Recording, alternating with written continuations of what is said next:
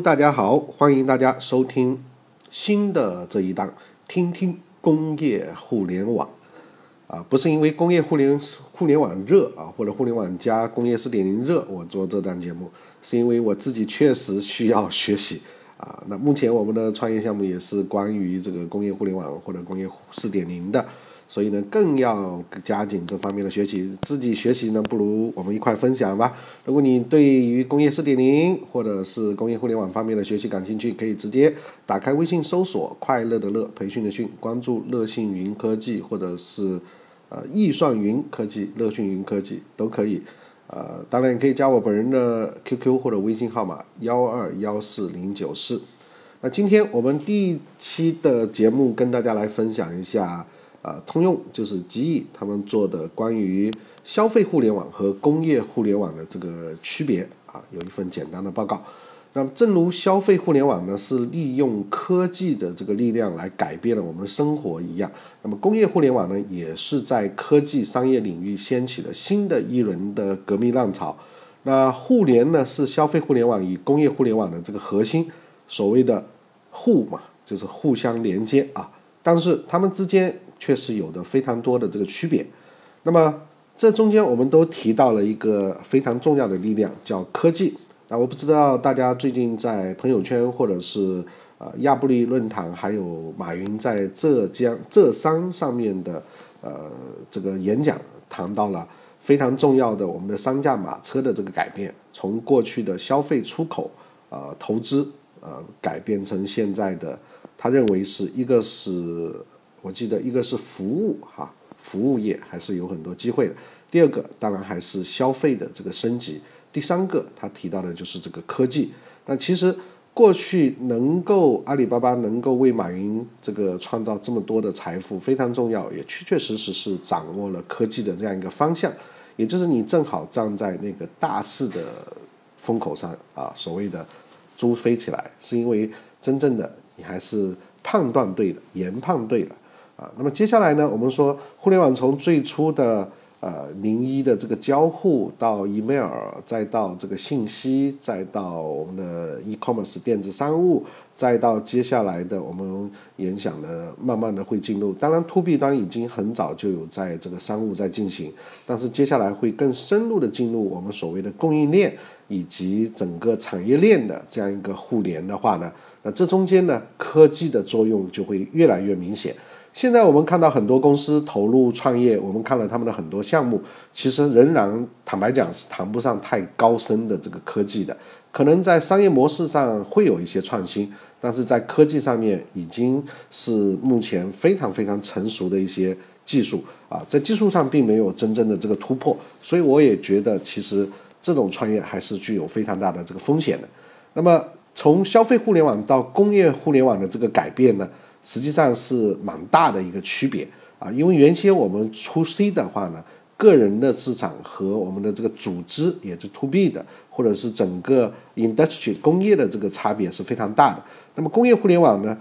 应该说在智能机器啊、大数据啊、软件啊这些平台结合上面呢，更加的需要有科技的这个实力啊。那我们来简单看一下消费互联网和工业互联网的这个区别。那消费互联网呢，是对我们日常生活当中的这个交流啊，生活习惯产生了非常重大的影响。那我们现在的这些互联网的认知和互联网的一些知识教育，其实多数都是来自于科技公司创造的这些互联网公司，在在消费互联网领域的应用普及，对我们造成的啊产生的这个结果。那么工业互联网呢，我们接触的相对就比较少，因为工业互联网呢是要将智能机器、大数据和运营人员这三者进行相连，实现人和人、人和机器、机器和机器之间的这个交流，甚至我们所谓的大规模这个柔性的定制啊，C to B，那这个时候实现我们顾客和我们的。这个业务流以及场景的这个呃设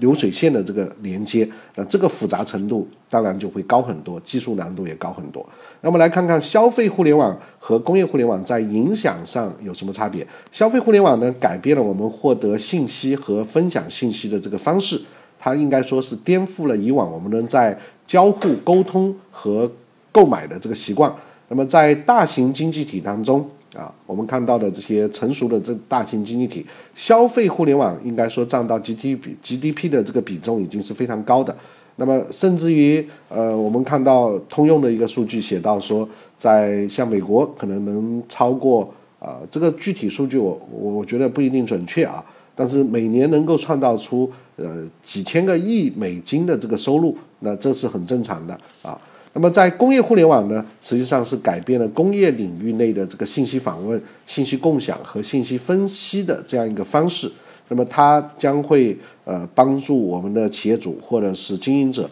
做出更加明智的这个决策啊，帮助我们的生产制造提高效率、生产力和盈利的这个能力。那这是在影响层面上，一个是更加偏向于 consumer 消费者，那另外一个是更加偏向于我们的后端啊，也就是我们的供应链流程以及制造。那么第二个从增长率上来看呢，从九五年以来啊，消费者以互联网呢使用者应该说是从一千六百万增长到全球超过三十亿的这样一个用户，占全球人口比重的这个从百分之四激增到百分之四十二。那我们都知道，中国呢正式的互联网元年，我们一般把它设定成一九九四年啊。那么在这个过程里面呢，我们确实也是跟这个数据非常的相符。像现在我们中国的网民的普及率，确实甚至我们是超过这个百分之四十二的。那么工业互联网呢？现在却是以两倍于消费互联网的这样一个速度增长，为什么呢？因为工业互联网要关联的这个机器设备远比我们的人口要更加的多啊。那关联的这个机器设备呢，将会很快就突破两百亿六十亿台啊。那这个是在工业领域这个数据的量，为什么我们说大数据时代？就是因为人人口和机器这个比的从量级上差别就已经很大了。那么我们接下来再看看工消费互联网和工业互联网在互联上面的这个差别。那在互联上面呢，如果说以美国用户来说呢，美国其实是手机用户经常会遇到掉线的这样一个情况。那么在美国呢，网络连接始终是手机用户抱怨非常多的这样一个问题啊，百分之七十二的用户都曾经遭遇到过通话通通就断线了。那虽然掉线可以让我们的用户体验啊，或使得这个用户体验不太好。但是这个掉线在消费互联网的时代是不足以致命的，但是互联呢是工业互联网最根本的这个基础，那么它可以让百分之九十九以上都是依赖于这个互联。啊，比如说我们现在探讨的很多工业互联网四四点零、工业四点零书籍里面讲到的，飞机在从研发生产到投入运营，整个的这个引擎引擎与这个维修人员之间的这个连接，我们说产品全生命周期的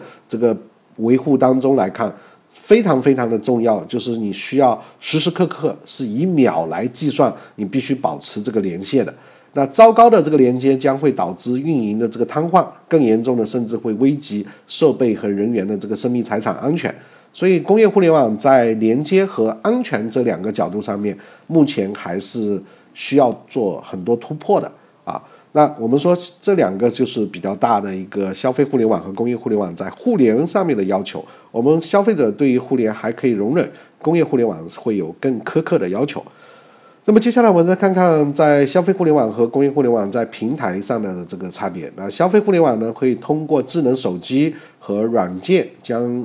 应用呃把人员、商业和服务这些进行互相连接，从而呢彻底的改变我们的生活。比如我们现在所谓探讨的去中心化啊、平台啊，这些都是因为这个概念而产生的。您使用的这个软件应用形成了一个个的这样一个呃互联圈。啊，那我们说 BAT 公司可能称之为生态圈啊。那么在工业互联网的核心是什么呢？是一个能够将商业策略实现互联的这样一个平台，一个可以将机器、数据和我们的人员这三者结合的这样一个平台。所以，工业互联网呢是现代工业领域商业战略的这个关键啊。利用工业互联网的这个力量，会实现工业，应该说是从这个工业互联开始的。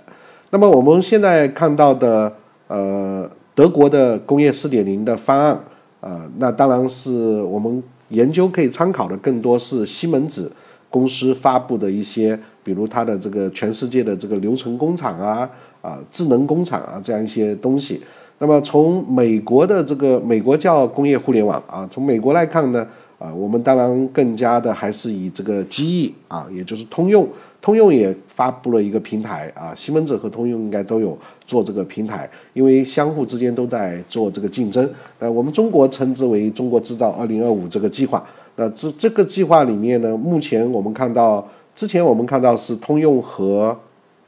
啊，西门子还是通用和海尔啊有一个战略性的合作，应该是通用和海尔有一个战略性的合作。那么在大型的这个制造业上面，你比如像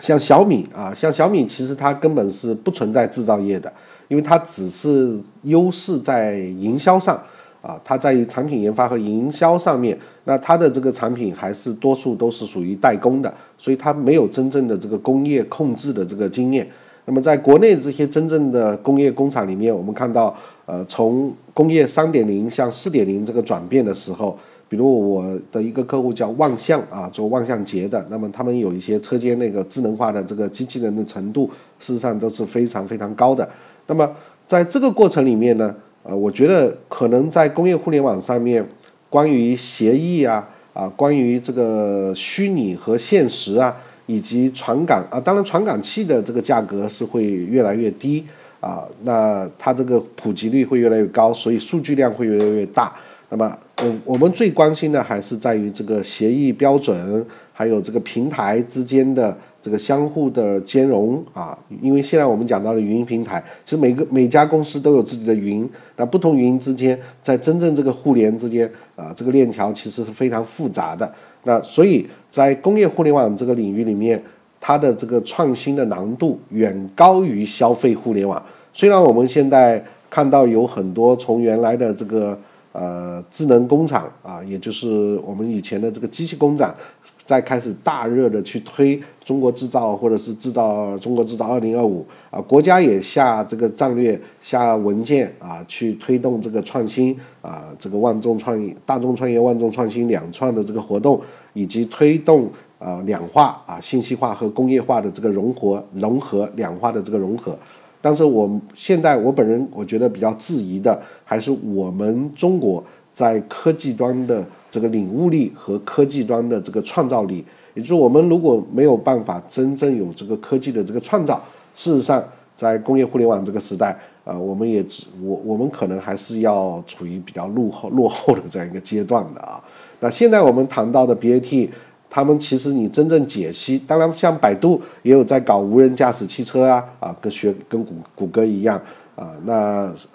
deep learning 啊这些概念啊，BAT 也在这个云计算领域啊，啊，在服务器集群啊，在这些高并发这些领域啊，都有一些自己的这个优势。但是真正进入到传统的制造业里面，目前其实中国没有真正的这个寡头型的或者是巨头型的这个企业。那海尔呢？是在这中间变革，呃，拥抱互联网是比较厉害的。他们创的这个平台，让他们的这个从组织上面啊去做创新，从整个这个业务模式上面去做创新。那在青岛这个地方非常有意思，因为它离原先有很多胶东半岛有很多德国的呃这个一些东西传承下来。包括建筑啊、文化之类的，所以我们在谈工业互联网的时候，有时候也会提到青岛的像红岭啊这样一些啊，红岭原来是做服装的啊，它它的这个定制的这方式，但是然它只是服装这个领域的这个智能化的这个制造，还很难说是一个复杂的一个创造。那过去我曾经记得我看到国外做比如 F1 赛车的啊，迈克拉迈克拉伦呐这些车队的。这个它生产车的这个整个的流程，呃，可以讲是大开眼界或者叹为观止的。那我们中国的企业呢，目前的制造业从原先的小作坊不断的受到挤压啊，那这个呃大一点的工厂，一些民营的这个企业的工厂，可能还处在二点零或者在三点零初期以及三点零成熟期的这样一个阶段。那面对现在的大数据、云计算、工业互联的这样一个时代。挑战是相当之大的啊！当然，挑战大不代表我们不能这个实现我们自己的宏伟目标啊！信心还是有的。那今天我们就学习到这个地方，只是告诉大家消费互联网和工业互联网的差别。消费互联网相对来说更简单但是它已经创造了足够成熟丰富的市场。那工业互联网的大幕正在徐徐打开，但是它的创新难度和科技创造力远超乎你的这个想象。OK，今天我们就学到这个地方。如果您对工业互联网感兴趣，也可以关注我们的微信公众账号“乐讯云科技”或者是“易算云科技”啊，也可以加我本人的微信号码幺二幺四零九四。那么目前呢，我们团队也是在广纳贤良啊。如果说有这方面的这个人才啊，其实我确实还是非常希望有机会跟你交流的。啊，现在我们的团队主要还是来自于中国电信、易信、国有银行和大型的互联网公司。对于移动客户端啊、微本门户啊、互联网金融啊、信息服务平台、啊智能控制系统啊、应用型软件、啊实时工业控制，哎呀，anyway 啊，中国企业一讲讲起来就是这么多，什么都会做啊。我们也是这样的。OK，呃，有机会多交流，多交流啊。后面不做广告了，做广告你可能就讨厌收听我的节目了。那我我我想想这个。听听互联工业互联网啊，接下来是我播音的这个重点啊，因为过去我做了一个专辑，大概有一百多个语音是听听微营销，但我后来发现微营销其实现在除了直销跟传销和商机分销这些跟微信的这个融合，基本上微信是没有前途的。所以企业你把你的营销这个押宝在微信营销上面，基本上也是解决不了你的问题的啊，也不可能会有真正的这个未来。啊，微信的这个连接确实只是一个，呃，它的账号体系是非常的有作用，但是要真正解决你公司的创新创造的问题，你还得依赖科依赖科技啊。OK，那今天就讲到这里，再见，谢谢。